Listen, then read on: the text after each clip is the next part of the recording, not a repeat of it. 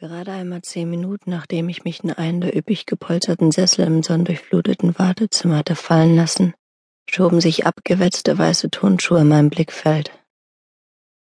Ich hatte eingehend den Holzboden betrachtet und darüber nachgedacht, dass ich mit privaten Pflegeheimen offenbar eine hübsche Stange Geld verdienen ließ, wenn sie sich einen derart feudalen dunklen Parkettboden leisten konnten. Andererseits hatten Charlie Clarks Eltern für die Langzeitpflege ihres einzigen Sohnes auch keine Kosten gescheut, sondern ihn in der besten Einrichtung Philadelphias untergebracht. Die Summe, die sie dafür jährlich aufbrachten, musste astronomisch hoch gewesen sein. Auf jeden Fall mehr, als ich mit meinem Job als Barkeeperin im Monas und den gelegentlichen Webdesign-Aufträgen verdiente. Vermutlich dachten sie, das mache es wett, dass sie Charlie nur einmal im Jahr für vielleicht 20 Minuten besuchten. Es gab bestimmt bessere, großherzigere Menschen als mich auf der Welt, denn es fiel mir schwer, das Brennen der Irritation in meiner Kehle zu ignorieren, das entstand, wann immer ich an Charlies Eltern dachte. Jetzt hob ich den Blick zu dem gastfreundlichen Lächeln, das sich die Krankenschwester ins Gesicht gekleistert hatte. Ich blinzelte, weil ich das kupferfarbene Haar und die haselnussbraunen Augen heute zum allerersten Mal sah. Sie war offensichtlich neu. Noch immer lächelnd ließ sie ihren Blick einen Moment länger als üblich auf meinem Haar ruhen. Dabei war meine Frisur keineswegs sonderlich ausgepflippt. Ich hatte mir lediglich vor ein paar Tagen eine purpurne Strähne gefärbt. Trotzdem sah ich vermutlich ein bisschen zerzaust aus, weil ich sie zu einem nachlässigen Knoten frisiert hatte. Ich hatte gestern den Schlussdienst in der Bar gemacht, was bedeutete, dass ich erst nach drei Uhr morgens nach Hause gekommen war. Es war schon anstrengend genug gewesen, auch nur aufzustehen, mir die Zähne zu putzen und mir das Gesicht zu waschen, bevor ich in die Stadt fuhr. Roxanne Ark? fragte sie, als sie vor mir stehen blieb und die Hände vor dem Körper verschränkte. Der Klang meines vollen Namens ließ mich erstarren. Meine Eltern waren echt schräge Vögel. Vermutlich hatten sie in den 80er Jahren Koks geschnupft oder irgendwas.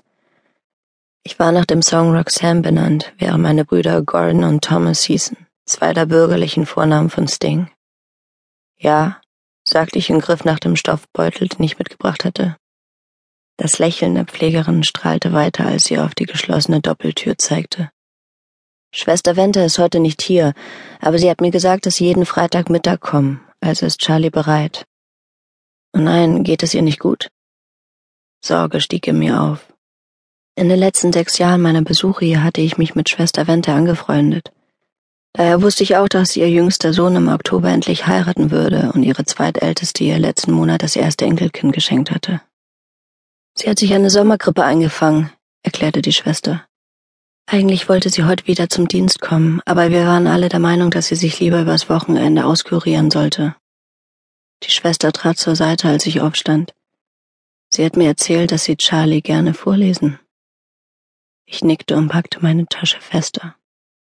Vor der Doppeltür blieb sie stehen, nahm ihr Namensschild vom Revier ihres Kittels und fuhr damit über einen Sensor an der Wand. Es klickte, dann schob sie die Tür auf. In den letzten Tagen ging es ihm einigermaßen, wenn auch nicht so gut, wie wir es uns wünschen würden, fuhr sie fort, als wir in den breiten, weiß gestrichenen Flur mit den schmucklosen Wänden traten. Dieser Flur hatte keine Persönlichkeit, gar keine Ausstrahlung aber heute Morgen ist er früh aufgewacht. Meine neongrünen Flipflops klapperten auf dem Boden, wohingegen die Turnschuhe der Krankenschwester praktisch keinerlei Geräusche verursachten. Wir gingen den Flur entlang, der zum Gemeinschaftsraum führte. Charlie war dort nie gern gewesen, was so seltsam war, denn früher, vor seiner Verletzung, war er ein sehr geselliger Mensch gewesen. Und nicht nur das. Charlies Zimmer lag am Ende eines weiteren Korridors in einem Trakt, der speziell darauf ausgerichtet war, einen schönen Ausblick über den grünen Park und das therapeutische Schwimmbad zu bieten, das Charlie allerdings nie genutzt hatte. Schon früher war er kein großer Schwimmer gewesen, aber jedes Mal, wenn ich dieses verdammte Schwimmbad sah, wollte ich auf irgendetwas einschlagen. Ich hatte keine Ahnung warum. Vielleicht weil wir anderen etwas für selbstverständlich nahmen, die Fähigkeit, eigenständig zu schwimmen oder weil Wasser ein grenzenloses Gefühl ausstrahlte, während Charlies Zukunft inzwischen engen Grenzen unterlag. Die Krankenschwester blieb vor der geschlossenen Tür stehen. Sie wissen ja, wie es läuft, wenn Sie wieder gehen wollen. Das wusste ich. Ich musste mich bei der Schwesterstation abmelden. Vermutlich wollte sie nur sicher gehen, dass ich nicht versuchte, Charlie heimlich rauszuschmuggeln oder so. Mit einem freundlichen Nicken in meine Richtung wirbelte die Krankenschwester auf dem Absatz herum und ging mit schnellen Schritten den Weg zurück, den wir gekommen waren. Einen Moment lang starrte ich auf die Tür, atmete tief ein und dann langsam wieder aus. Das musste ich jedes Mal tun, bevor ich Charlie besuchte. Es war der einzige Weg, diesen scheußlichen Knoten aus Gefühlen, all die Enttäuschung, Wut und Trauer zu verdrängen, bevor ich den Raum betrat.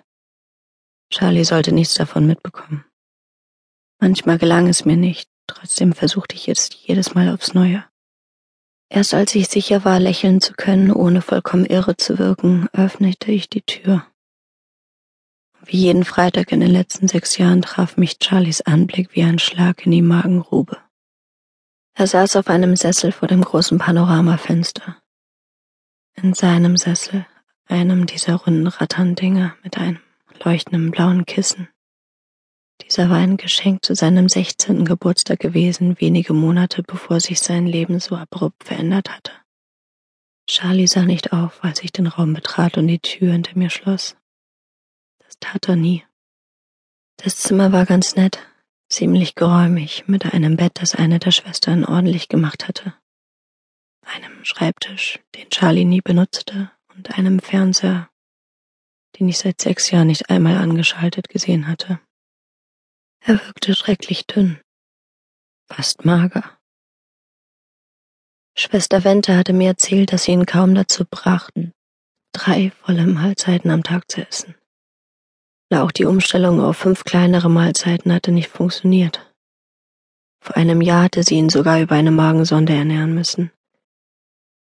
Die Angst von damals saß immer noch tief, denn damals hatte ich geglaubt, ich würde ihn verlieren. Sein blondes Haar war am Morgen gewaschen, aber nicht gestylt worden. Früher hatte er einen kunstvoll zerzausten Look getragen, der ihm super gestanden hatte. Doch mittlerweile war sein Haar ein gutes Stück kürzer er trug ein weißes Hemd und eine graue Trainingshose, die nicht einmal ansatzweise cool aussah. Nein, die hatte Gummibündchen an den Knöcheln. Gott, wenn er das wüsste, würde er einen Anfall kriegen. Und zwar zurecht, weil Charlie, naja, Stil und Geschmack und all das waren ihm immer wichtig gewesen. Ich ging zu dem zweiten Ratternsessel mit dem passenden blauen Kissen, den ich vor drei Jahren gekauft hatte und räusperte mich. Hey, Charlie. Er sah nicht auf. Ich spürte keine Enttäuschung. Naja, da war schon dieses, das ist nicht fair Gefühl, doch ich wurde nicht von einer neuerlichen Woge des Entsetzens überrollt, denn so war es immer. Ich setzte mich und stellte meine Tasche neben mir auf den Boden. Aus der Nähe wirkte Charlie älter als 22. Viel älter.